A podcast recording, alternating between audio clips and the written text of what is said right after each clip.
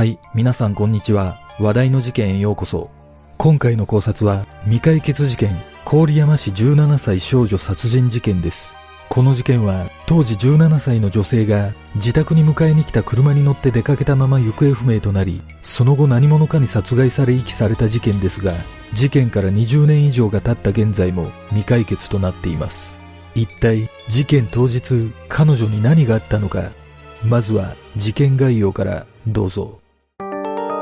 事件概要。2000年1月18日午後5時30分頃、福島県郡山市に住むアルバイトの女性 Y さん当時17歳が家族にちょっと出かけてくると言い残し自宅を出た後行方がわからなくなった。その翌日 Y さんのアルバイト先だった郡山市のスナックの近くで通行人の男子中学生が路上に落ちている Y さんの携帯電話を拾ったが Y さんの行方につながるものは確認できず心配した家族が捜索願いを出し引き続き Y さんの捜索が行われた事件からおよそ2ヶ月後の4月3日午後4時頃郡山市の山中にある川で渓流釣りに来ていた男性によって Y さんの遺体が発見され司法解剖の結果死因は首を紐で絞められたことによる窒息死とみられ、死後約2ヶ月経過していることが分かった。警察は Y さんが何らかの事件に巻き込まれ殺害されたとみて、捜査本部を設置して捜査を進め、テレビ番組でも取り上げるなど、犯人につながる情報提供を求めたが、Y さんの交友関係がかなり広かったこともあり、その後も有力な情報を得られず捜査は難航し、現在も未解決のままとなっている。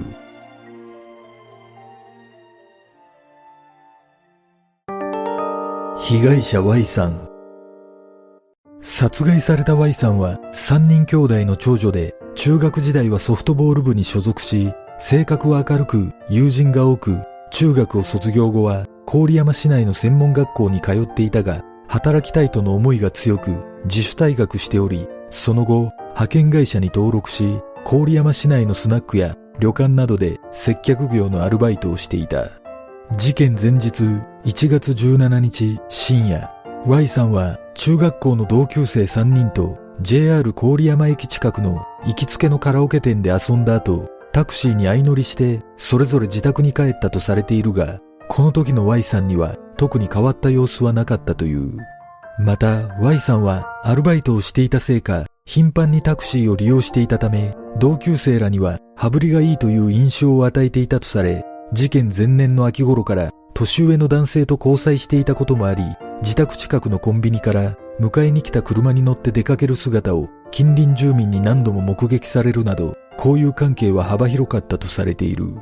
ちなみに当時 Y さんは未成年だったため、所有していた携帯電話は交際していた年上の男性が保証人になっていた。実は事件の数日前、Y さんは友人に気になる話をしていたことが分かっている。それは知り合いに10万円をカンパしなければならないと金の必要に迫られていた様子でこれから仕事に行くなどと話していたという。その仕事がいつものアルバイトだったのか別の仕事だったのかは明らかになっておらず事件との関連についても分かっていないがこの話をしていた数日後 Y さんは帰らぬ人となってしまった。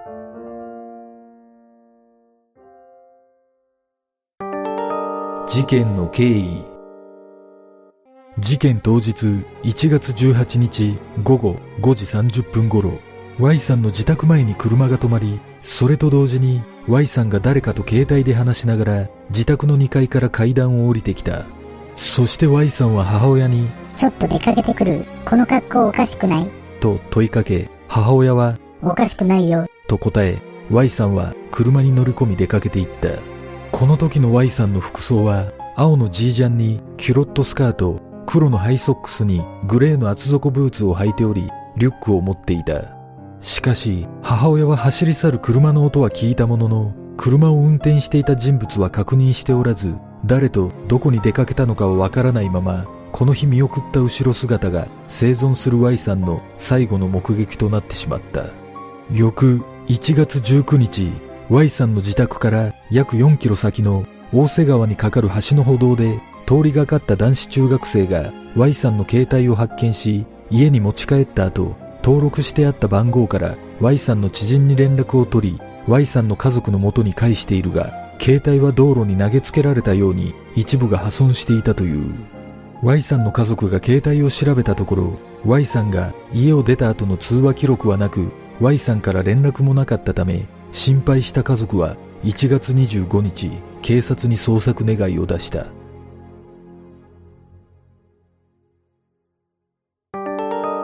現場の状況4月3日午後4時頃郡山市大瀬町の山中を流れる大久保川上流で Y さんとみられる遺体を解禁されたばかりの渓流釣りに来ていた男性が発見した。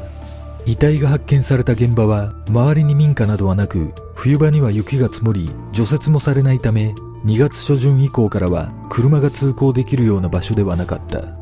また現場へ続く林道は砂利でできた急な坂道で行き止まり付近ということもあり徒歩でも誰も近づかないような場所だったが雪がない時には時折若いカップルが夜に車で訪れることもあったという。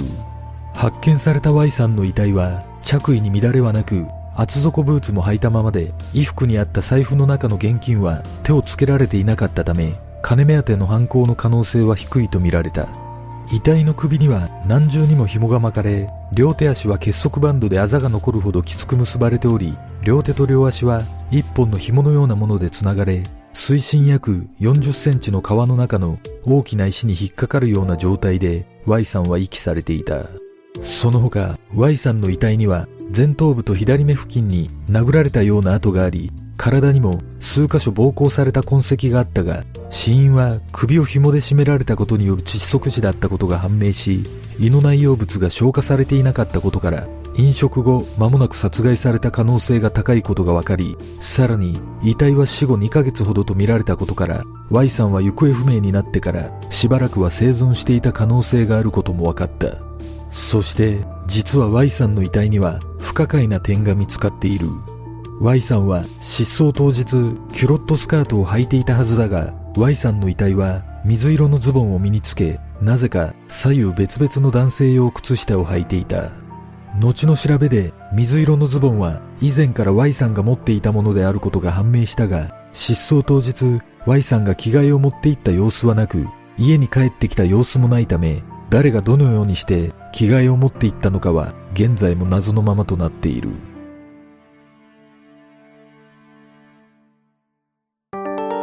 警察の捜査。警察は失踪当日 Y さんを車で迎えに来た人物が何らかの事情を知っている可能性が高いとみて車の特定に全力を挙げたほか結束バンドの製造元や販売ルートの特定を急いだが目撃情報や有力な情報はなくこれらを特定することができなかった。また Y さんの交友関係を洗い出し失踪前に Y さんが電話で知人男性と会うと友人に話していたことが分かったが2ヶ月以上も前の話で記憶も曖昧な点が多かったこともありその男性を特定することはできなかった。実はその後の捜査で事件の数ヶ月前から Y さん宅に無言電話が相次ぎ不審な男から Y さんを中傷する電話があったことが判明しているが不審に思った家族が自宅の電話番号を変更しそれ以降不審な電話がなくなっていたこともあり電話をかけていた男にたどり着くことはできなかった。そして捜査が難航する中この事件はテレビ番組で何度か取り上げられ超能力捜査やプロファイリングによる捜査が行われ Y さんに携帯電話を買い与えていた人物や元暴走族幹部で自宅に Y さんがたびたび泊まりに来ていたという人物に番組内で接触したがいずれも事件とは無関係だと主張し事件の関与を否定している。その後も Y さんの幅広い交友関係を洗い出しトラブルがなかったかなど捜査対象者は県外にまで及んだが Y さんの携帯に登録された電話番号は300件以上とかなり多くそのほとんどが匿名だったこともあり捜査は困難を極め延べ3万5千人を超える捜査員を投入し約2万8000世帯に聞き込みを行ったが現在も犯人の特定には至っていない。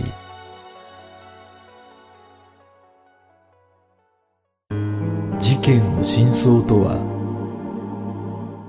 この事件は Y さんを迎えに来た車に乗っていた人物が間違いなく何かしらの事情を知っていると思われていたが結局車の特徴さえ一つもわからず20年以上が経過し事件は風化しようとしている。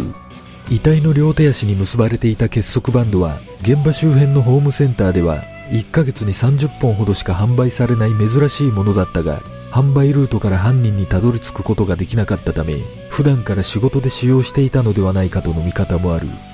また事件前 Y さんは知り合いに10万円をカンパしなければならないと話していたことからも何らかの金銭トラブルに巻き込まれ殺害されたのではないかと指摘する声もあるが誰に向けた何のためのカンパだったのかは明らかになっておらず未だこの謎は解明されていない。果たして Y さんを車で迎えに来た人物は誰だったのかなぜ Y さんは殺害されたのかこの事件の真相とは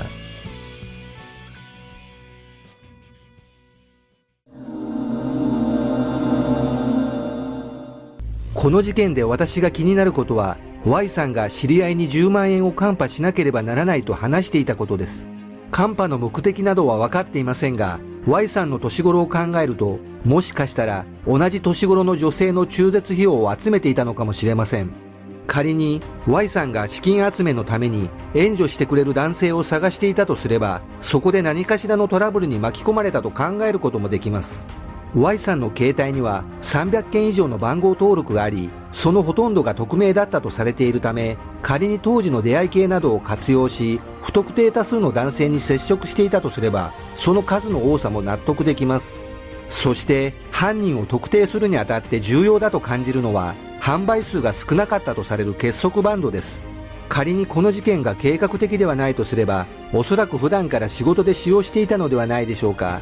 警察もおそらく数少ない物証の一つとして捜査を行ったと思われますが県外も含めた捜査となれば確かに特定は難しい印象があります。いずれにしてもこの事件は Y さんと交友のあった人物が関与している可能性が最も高いため Y さんの携帯に登録された人物の特定が解決の鍵を握っていることは間違いないと感じます。